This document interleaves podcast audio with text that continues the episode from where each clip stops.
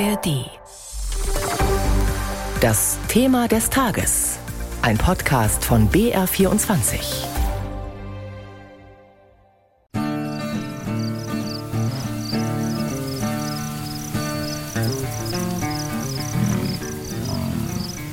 Tausende Quadratkilometer gelbes Steppengras. Kein Baum, kein Strauch, nur Wind und Himmel, tiefblau über der kargen Graslandschaft. Nicht umsonst wird Montana auch Big Sky Country genannt. Im Westen dominieren die steil aufragenden Rocky Mountains, im Osten erstreckt sich die flache Prärie wie ein endloser Ozean.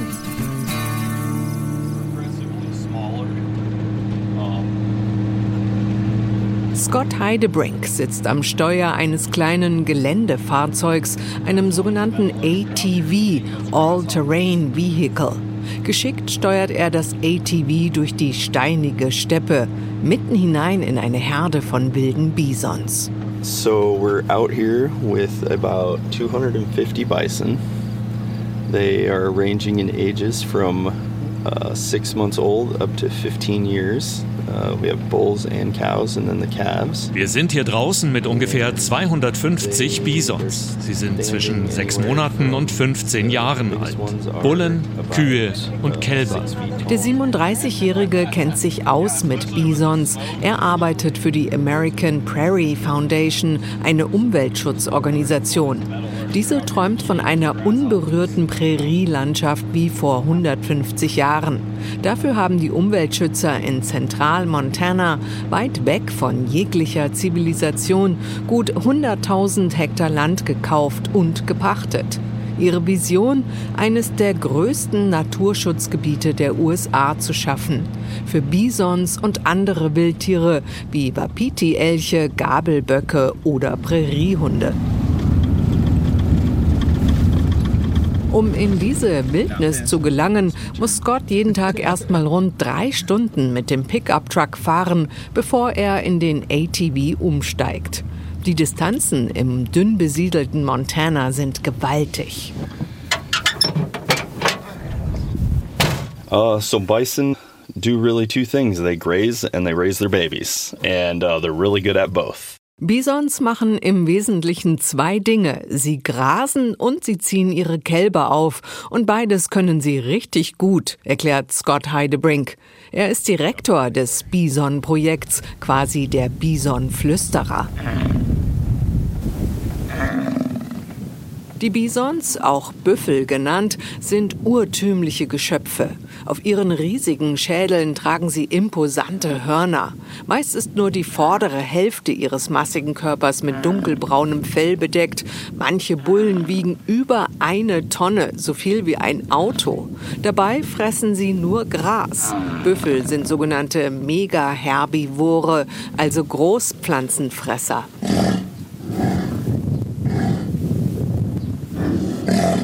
Ein offensichtlich erregter Büffel kommt näher. Er interessiert sich zweifellos für eine Büffelkuh.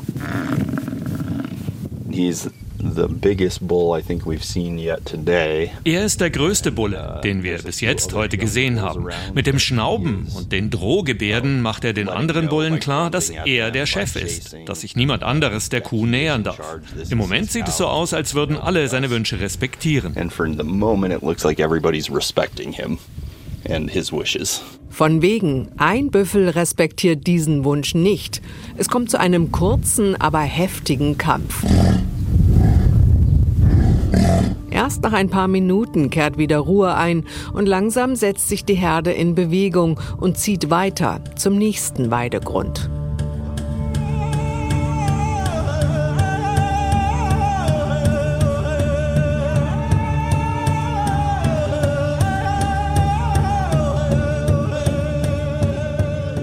Der amerikanische Bison war einst das Symbol des wilden Westens. Noch vor 150 Jahren donnerten mehr als 60 Millionen Büffel über die sogenannten Great Plains Nordamerikas. Mittlerweile ist ein Großteil dieser Steppenlandschaft verschwunden und mit ihr auch die Büffelherden. Ende des 19. Jahrhunderts wurden die Tiere systematisch von den weißen Siedlern vernichtet, mit dem Ziel, den Ureinwohnern ihre Lebensgrundlage zu entziehen. Im Jahr 1902 waren angeblich nur noch 23 Tiere übrig. Hätte sich US-Präsident Teddy Roosevelt damals nicht für den Schutz der Bisons eingesetzt, wären sie heute vermutlich ausgestorben. Zunächst wurden sie in Nationalparks gehalten. Heute leben Zehntausende in Schutzgebieten und Reservaten.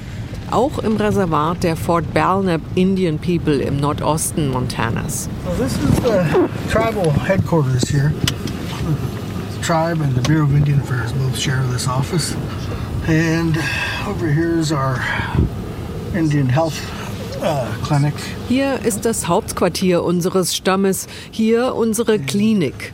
Mike Fox fährt im Schritttempo durch das Reservat. Gefängnis, Polizeistation, Casino, Schule, Tankstelle, ein Quick-Stop-Supermarkt, alles wirkt verlassen. Dabei leben um die 4000 indigene Amerikaner hier, vom Stamm der Nakoda und Ahani, erzählt Mike.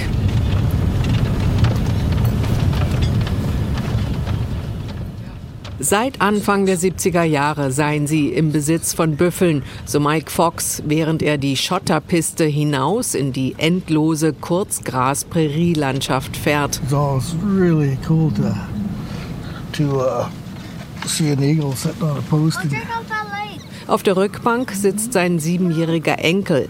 Mike hat die Herde mit aufgebaut.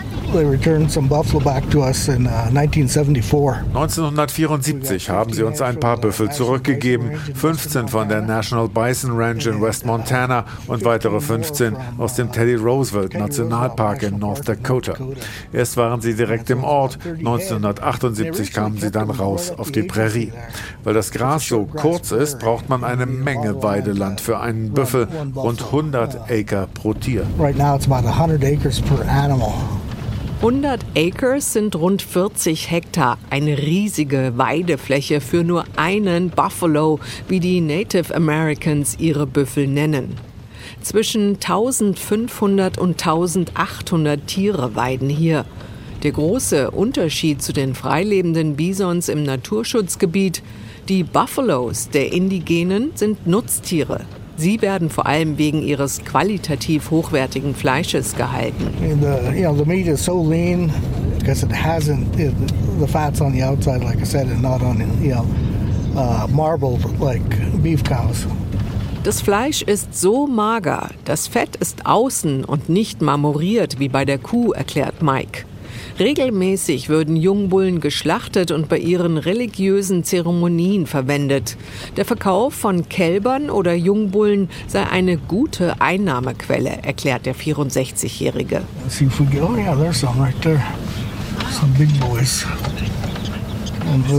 See those buffalo, Declan? Mike Fox erspäht mit dem Fernglas ein paar einsame Bullen am Horizont. Direkt vor ihm tummeln sich hunderte Präriehunde im Sand. Die graubraunen Erdhörnchen verschwinden alle paar Sekunden in ihren selbst gegrabenen Höhlen. Adler, Falken, Schwarzfußiltisse, Füchse und jede Menge anderer seltener Tierarten gäbe es jetzt hier wieder, erzählt Mike Fox und klettert aus dem Auto. Allerdings sei dies auch ein Ort mit blutiger Vergangenheit, sagt er.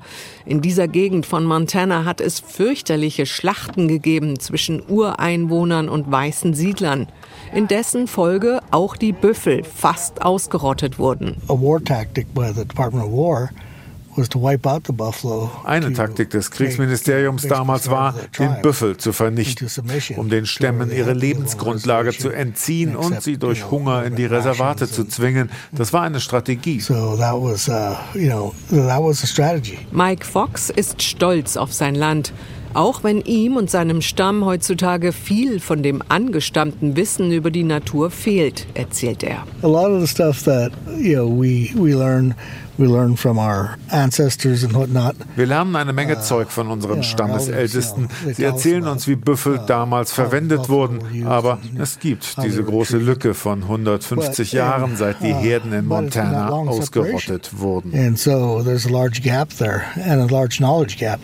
Das Schicksal der Ureinwohner war jahrhundertelang mit dem der Büffel verwoben. Was die Menschen damals vom Büffel nicht aufaßen, verwendeten sie anderweitig. Aus Knochen, Hörnern und Hufen wurden Haushaltsgegenstände hergestellt. Die Haut diente der Produktion von Schilden, Schuhsohlen, Beuteln oder Tipis und die Bisonfelle wurden als Umhang oder Decken benutzt. Selbst Fett, Innereien, Zunge und Schwanz wurden verwertet, erzählt Mike Fox. That's in our language. In Grovant, it's Idanan, means buffalo. It means everything animal. And so they named it appropriately to me. in unserer Sprache, in Grovent, heißt der Büffel Aidanan, Allzwecktier. Ein absolut passender Name, findet Mike Fox. It's a very tangible link now. Dies ist eine sehr greifbare Verbindung zu unserer Vergangenheit, etwas, das wir sehen können, was wir anfassen können und das wir jetzt Büffelschädel zur Verfügung stellen können für unsere Sundances, heute für Trommeln, Fleisch und Innereien für Suppen. Das ist sehr wichtig für uns. Like I said, it's, it's a very tangible link to our past. And I think that's one of the most important things. Next week, I'm really excited. Nur zwei Autostunden südlich vom Reservat liegt Lewistown, eine ehemalige Goldgräberstadt.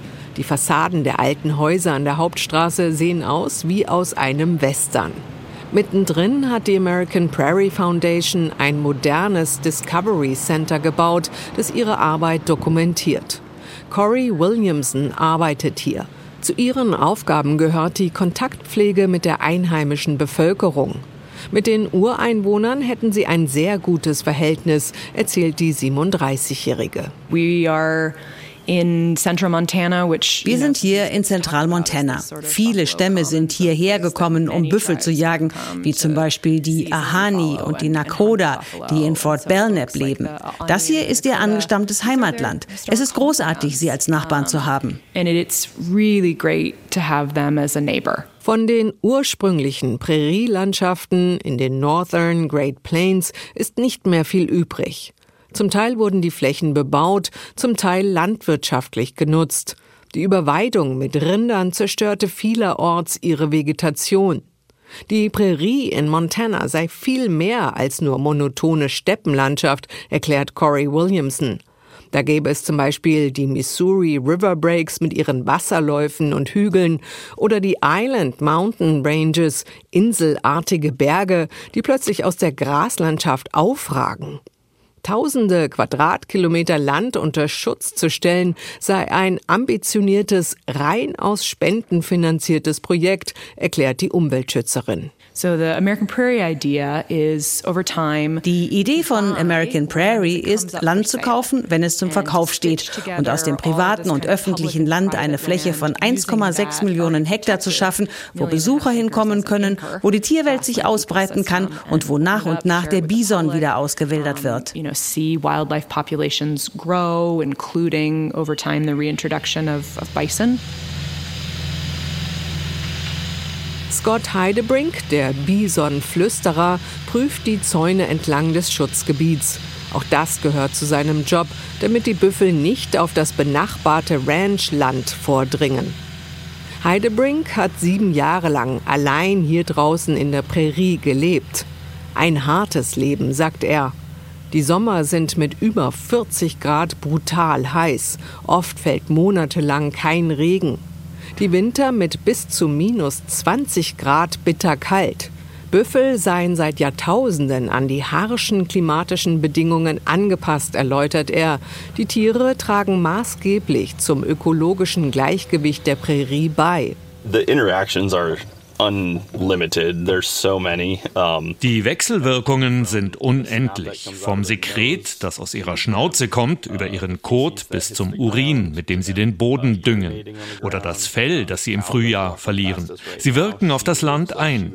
Wie zum Beispiel diese Büffelkuh hier, die einen Büschel auf ihrem Horn trägt. Uh, she has like a little uh, decoration going on there. Bisons wälzen sich ausgiebig im Staub. Ihre Hufe lockern den Boden auf. Dadurch kann die heimische Vegetation besser gedeihen. Leider seien nicht alle Ortsansässigen von der Idee angetan, Biodiversität und Artenvielfalt zu erhalten, so Scott Heidebrink. Die Rancher hier in der Gegend seien alles andere als begeistert darüber, dass Umweltschützer Land kaufen und Bisons auswildern. Die einen denken, dass sie Krankheiten übertragen, andere fürchten, dass ihnen Weideland weggenommen wird. Die Wildtiere sind, ähnlich wie der Wolf in Europa, ein Politikum. Es gibt viele Sichtweisen des Bisons. Dadurch wird das Management der Tiere zur Herausforderung. Das reicht von Krankheiten über den Kampf ums Gras bis hin zur Tatsache, dass wir eine Tierart, die wir Menschen fast ausgerottet haben, wieder auswildern. Das ist umstritten. Corey Williamson im Discovery Center in Lewistown stimmt ihrem Kollegen zu. Als die Umweltschützer vor rund 20 Jahren hier mit ihren Ideen ankamen, stießen sie auf Feindseligkeit, die vielerorts bis heute anhält. Seeing change happen is scary, right? I, um, I talked to some folks recently and one of them said, Veränderungen machen Angst. Hier in Montana ist es schwierig, Rancher zu sein. Nicht nur wegen des rauen Klimas, sondern auch wegen des schwierigen Fleischmarktes. Und wenn dann American Prairie auftaucht, Land kauft und zeigt, was man damit auch machen kann, kann das den Leuten Angst machen. And I think as American Prairie comes in and, and buys land and presents an alternative to how land is owned um, and to how it's used and, and talked about, that can be very scary to people. Entlang des Highways sind immer wieder große Billboard-artige Schilder aufgestellt, auf denen steht Save the Cowboy, Stop American Prairie Reserve, Rettet den Cowboy, stoppt das American Prairie Reservat. Tatsächlich gibt es eine Gruppe konservativer Rinderzüchter in der Region, die auf die Barrikaden gegangen sind, als die Umweltschützer anfingen, Land aufzukaufen. Auch die beiden alteingesessenen Rancher Jills Stockton und Newell Roche sind gegen Veränderung. Jills Ranch ist nicht weit entfernt von Lewistown. Vom Küchenfenster seines Ranchhauses hat man einen herrlichen Blick über die hellgrünen Hügel. In der Küche duftet es nach Apfelkuchen, den der 77-Jährige selbst gebacken hat. Doch die gemütliche Stimmung ist schnell vorbei. Jill Stockton wird wütend, wenn er über die Umweltschützer und ihr Bison-Projekt spricht. So they're changing the culture in the communities that they have Sie verändern die Kultur hier. Sie verdrängen die Ranching-Kultur. Sie bedrohen unsere Existenz, um eine Fantasie zu erschaffen. Auch sein Kollege Newell Roche ist kein Freund der Naturschützer.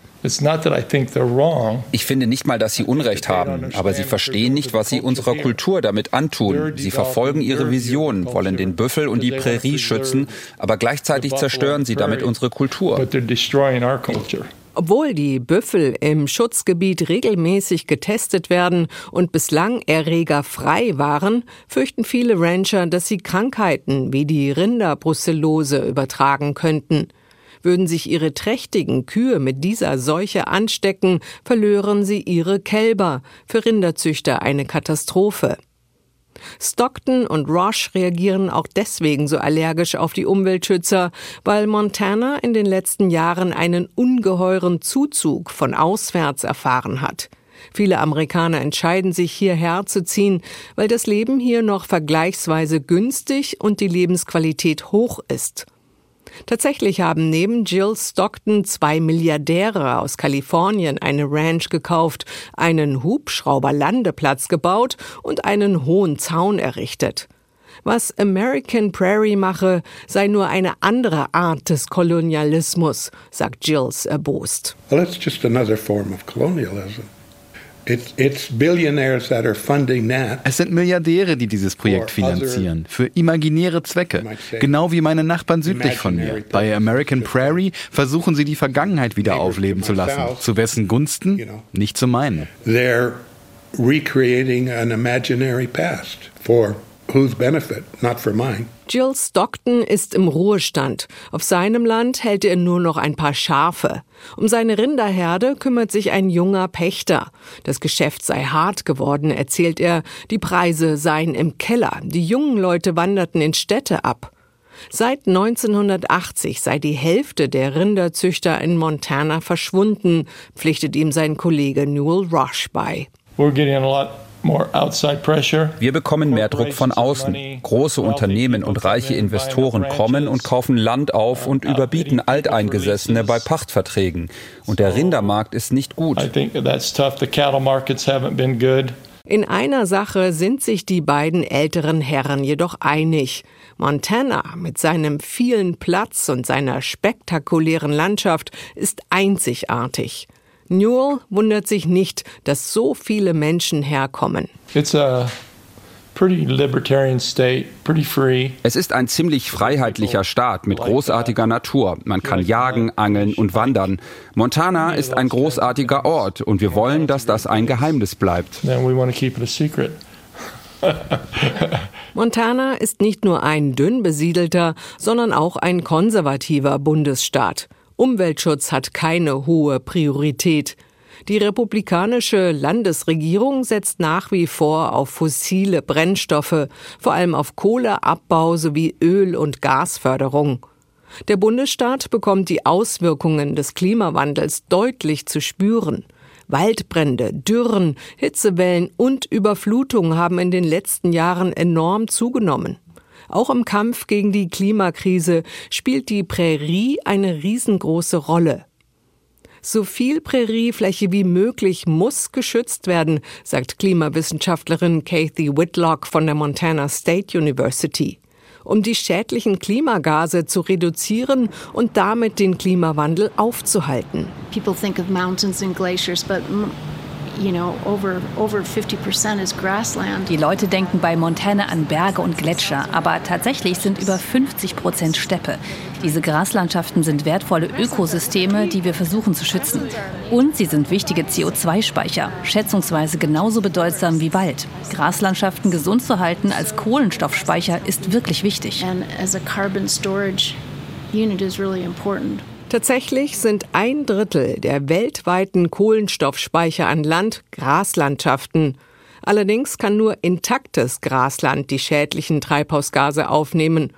Und zu einem intakten Ökosystem gehören eben auch die Bisons, resümiert Scott Heidebrink. They're home here. This is die Bisons sind hier zu Hause. Sie gehören hierhin. Und wenn wir ein intaktes Ökosystem wie vor etwa 150 Jahren haben wollen, sind Bisons ein wichtiger Teil davon. Ohne sie funktioniert es nicht.